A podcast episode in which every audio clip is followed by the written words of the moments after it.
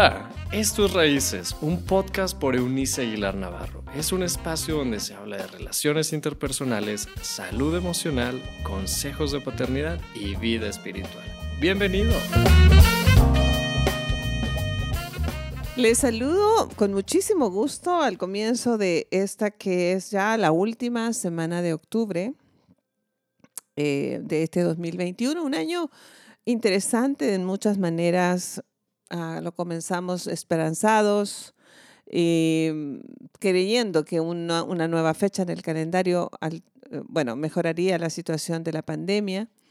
Aún estamos inmersos en ello y por supuesto tenemos buenas noticias. Obviamente los números han descendido, no hemos superado, les reitero, del todo, pero estamos agradecidos definitivamente quienes podemos aún permanecer de pie, respirando y en mi caso muy emocionada también por mi taller de Biblia que volvió ya al 100% presencial.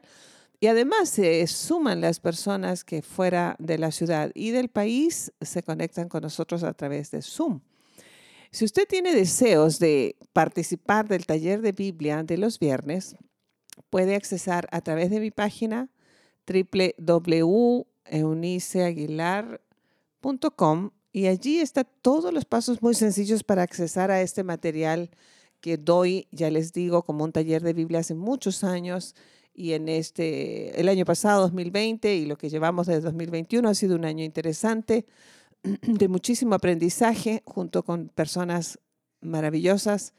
Así que, bueno, eso me dice que ya en presencial, con las debidas distancias y demás, los cuidados básicos de higiene eh, nos ha permitido volver a vernos, volver a abrazarnos, reír juntos y por supuesto tener esta ventaja de aprender unos uno frente a otro ya sin la pantalla obligada que tuvimos durante tanto tiempo, pero también agradecida por esto que les digo, las salas Zoom y otras plataformas similares han abierto oportunidades de llegar con lo que hacemos a otras latitudes, a otras partes del mundo que no accesaríamos si no fuese que Dios haya permitido esta situación de pandemia. La semana pasada estuve tratando con ustedes, llevándoles a considerar eh, algunas situaciones, algunas eh, ayudas, sugerencias para proporcionarles herramientas que le faciliten la formación de los hombres. Les hablé acerca de esta frase que yo descubrí hace años atrás de uno de mis mentores ah, más importantes, que es Charles Swindoll, un gran teólogo maravilloso desde mi opinión, que aún vive, ya es un señor ah, viejecito, pero ah, sigue produciendo mucho.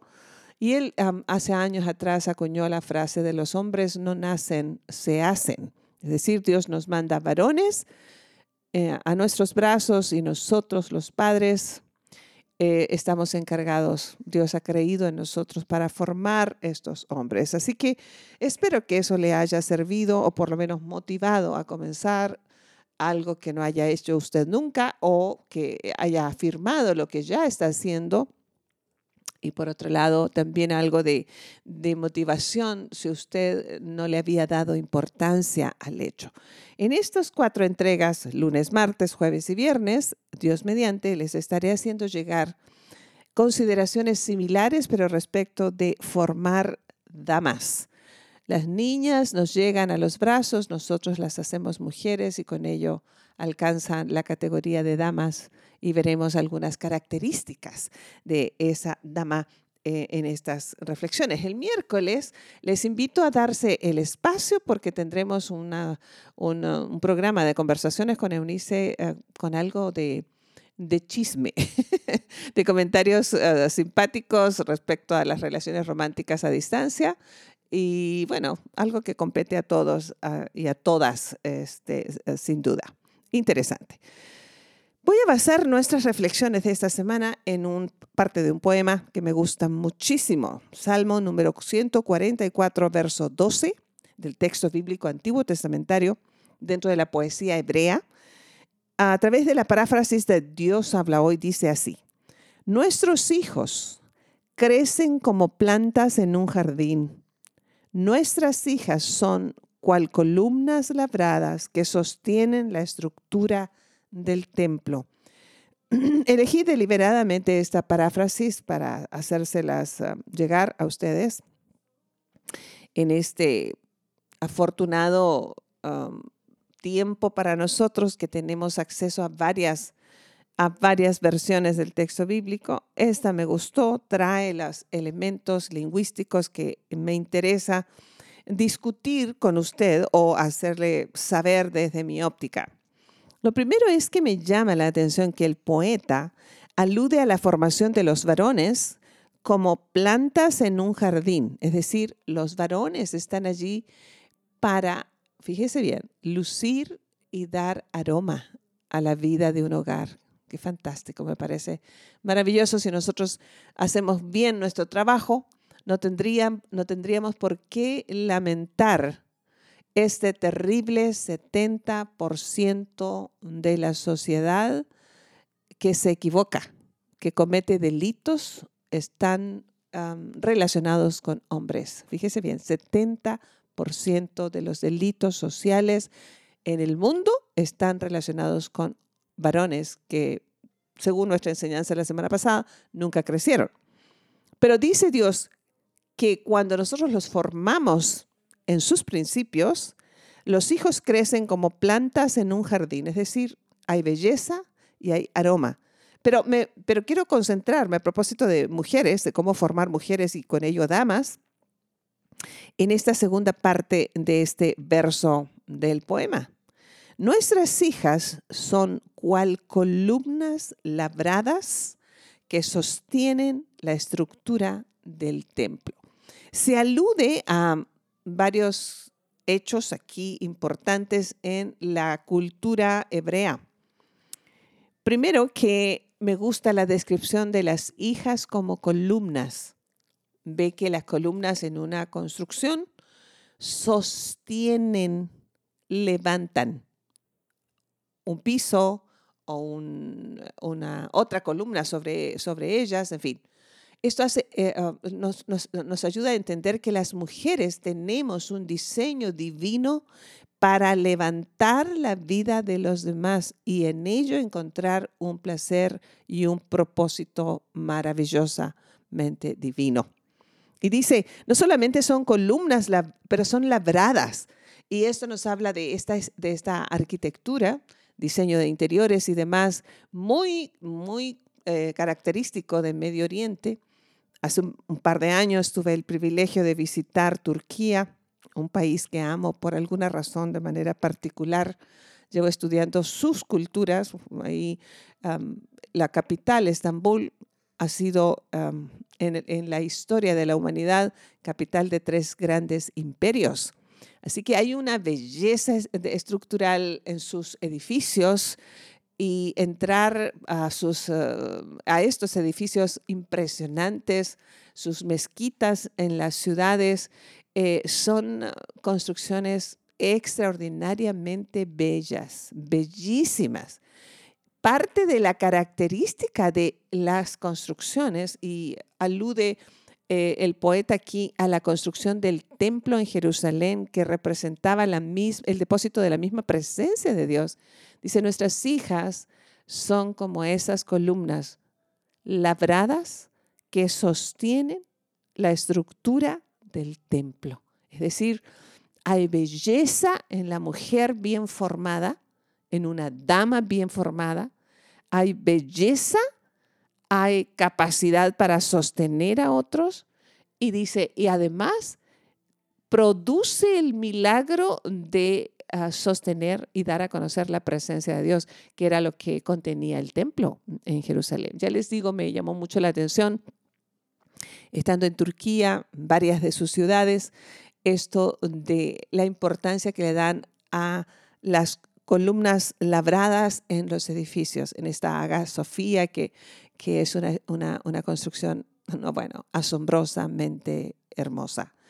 Eh, las columnas son espectaculares.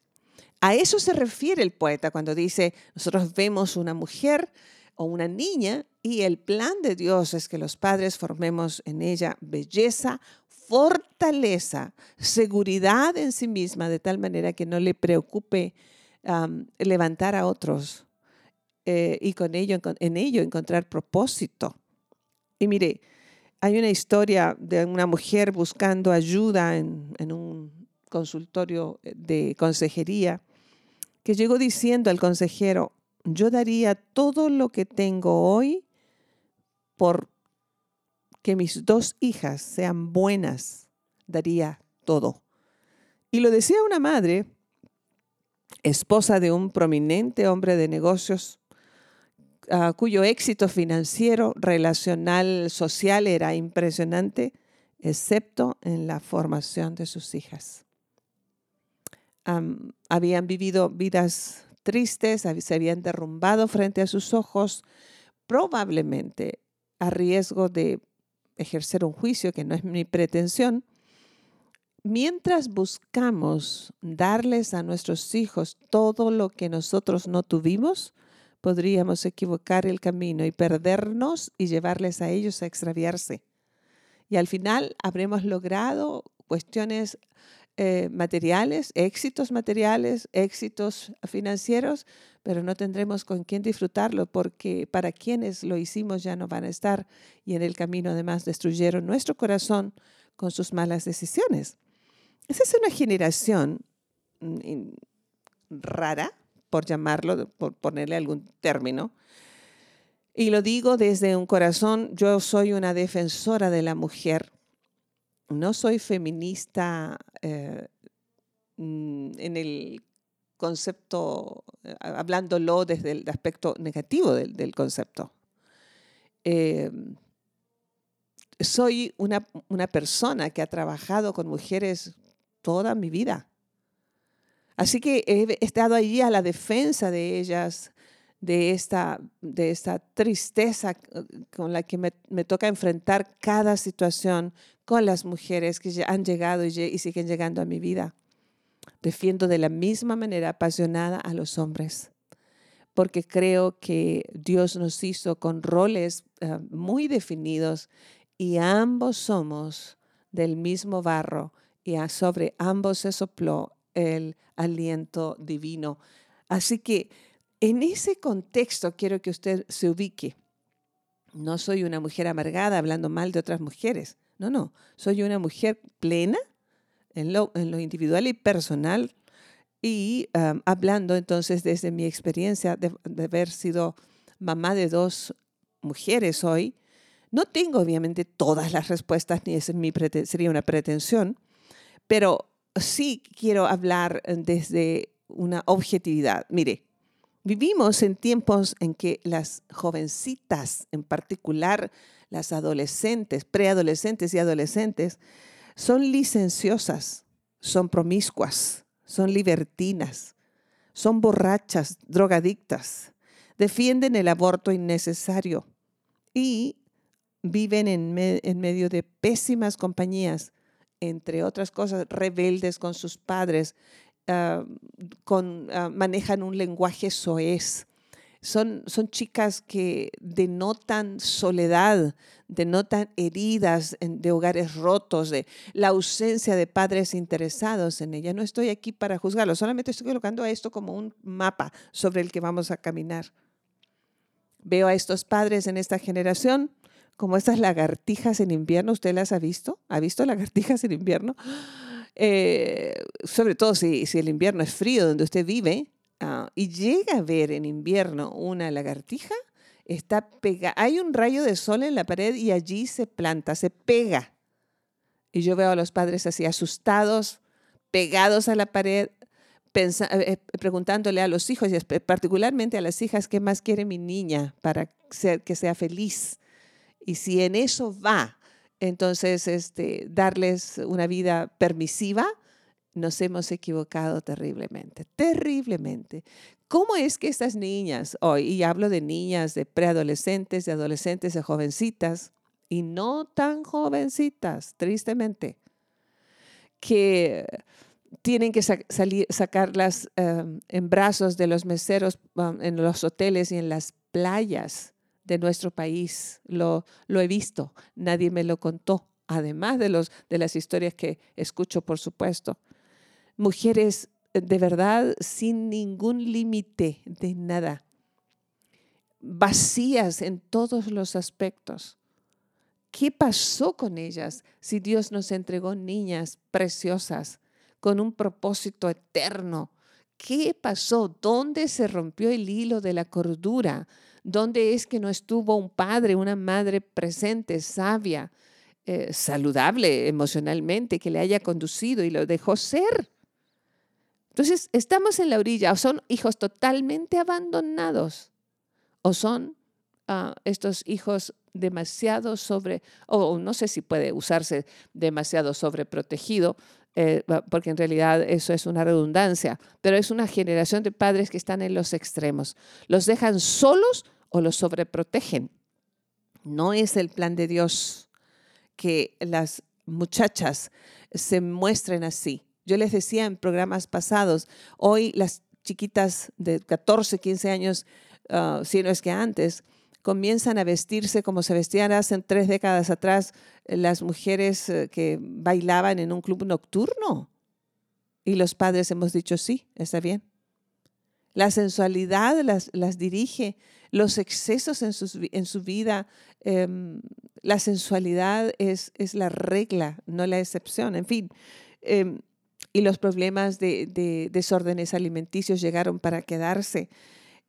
Todo, todo habla acerca de falta de pasión y de compromiso por parte de sus tutores, de padres, madres, abuelos, adultos, líderes de sus vidas. No ha habido liderazgo. Así que ciertamente, aunque les reitero, yo no tengo todas las respuestas, sí, y les quiero um, dejar en estas otras tres entregas eh, sugerencias de cómo levantarnos. Entonces, yo tengo, ya les decía, dos hijas, no tengo nietas aún, eh, pero por lo pronto tengo dos hijas que formé. hoy día son mujeres jóvenes, ellas mismas son mamás formando sus hijos, esposas y mamás, y no puedo sino sentir gratitud profunda al ver sus vidas. Siempre las formé haciéndoles recapacitar en hagan las decisiones en los años de su juventud, de tal manera que cuando ustedes sean mamás puedan mirar a los ojos a sus hijos sin sentir vergüenza o culpa. Que al mirar hacia atrás, ellos puedan ver que sus pasos, eventualmente inseguros, porque todos los humanos somos frágiles, ah, no les llevaron a sucumbir sino que las fortalecimos como estas columnas, las tallamos con belleza de valores, mujeres de convicciones, mujeres seguras de su valía, mujeres contentas, mujeres plenas, porque hay este otro grupo de mujeres hoy, entre los 30 y los 50 y tantos años, en una situación de viudez, me refiero a sin cónyuge, sea por, por muerte o por divorcio o por separación, este grupo de mujeres insatisfechas que vuelven a comportarse como adolescentes sin control, las hay por millones. Entonces no es solamente una problemática de las jovencitas, sino que es una problemática del corazón de las mujeres. Y Dios está diciendo a nuestras hijas, debieran ser como columnas labradas que sostienen la estructura del lugar donde es el depósito de la misma presencia de Dios. Que hoy día, este, en este lunes 25 de octubre de 2021, podamos sentarnos con nuestras hijas, con nuestra sobrina, con nuestra nieta, con nuestra alumna, alguien que, que tenga una amiguita por allí, hay una niña en tu vida ayúdale a levantarse para levantar, que sea su vida una bendición para bendecir, que haya esperanza, que podemos reconstruirnos, que pese a las vicisitudes normales de vivir en un mundo como el que vivimos, las mujeres no, son, no somos objetos, somos personas con valor eterno.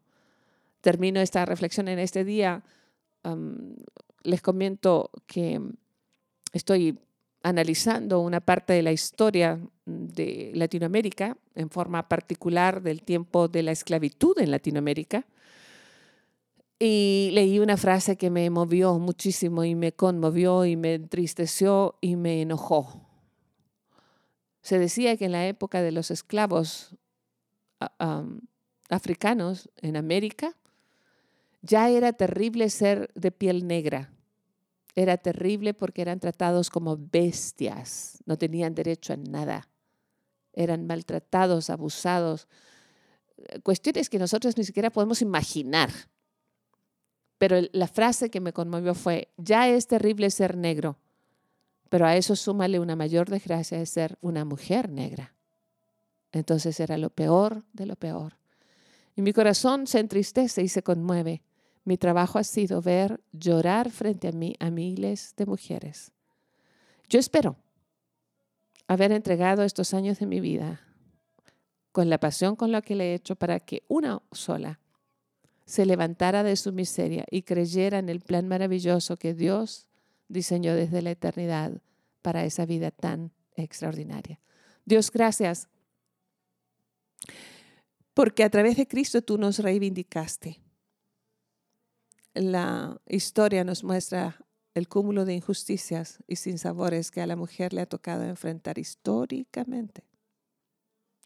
Sin embargo, en ti siempre, como la mujer en Samaria, siempre podemos comenzar de nuevo. No es de dónde venimos, no es el tipo de, código postal de la, área de la ciudad en la que nos formamos, o la etnia, o el color de piel, o el nivel socioeconómico, cultural o de educación. Es quién eres tú en nosotros. Así que hoy día mi petición, Señor, es que nos fortalezcas a los tutores, a los adultos, a los padres, a los hermanos y hermanas de estas mujeres en formación. Que recibamos a las niñas con holgorio y que las llevemos a ser mujeres y luego de mujeres de honor a ser damas que puedan lucir su vida y su dignidad como columnas bien labradas que sostienen un lugar de tu presencia. Muchas, muchas gracias por tu verdad siempre, siempre pertinente. En el nombre de Cristo, que así sea. Nos escuchamos mañana, Dios mediante. Comparta este espacio con otra persona, porque así nos ayudará a que nuestro trabajo se distribuya, nuestro servicio se distribuya a otros. Hasta mañana entonces, Dios mediante. Chao, chao. Gracias por habernos acompañado en este episodio de Raíces. Te invitamos a que te suscribas en la plataforma de tu preferencia y también que puedas compartir este contenido con aquellos que están en tu mundo. Puedes seguir conectado a través de la página web www.euniceaguilar.com. También en Facebook búscanos como Eunice Aguilar y en Instagram como arroba Eunice Aguilar N. Nos escuchamos en la próxima.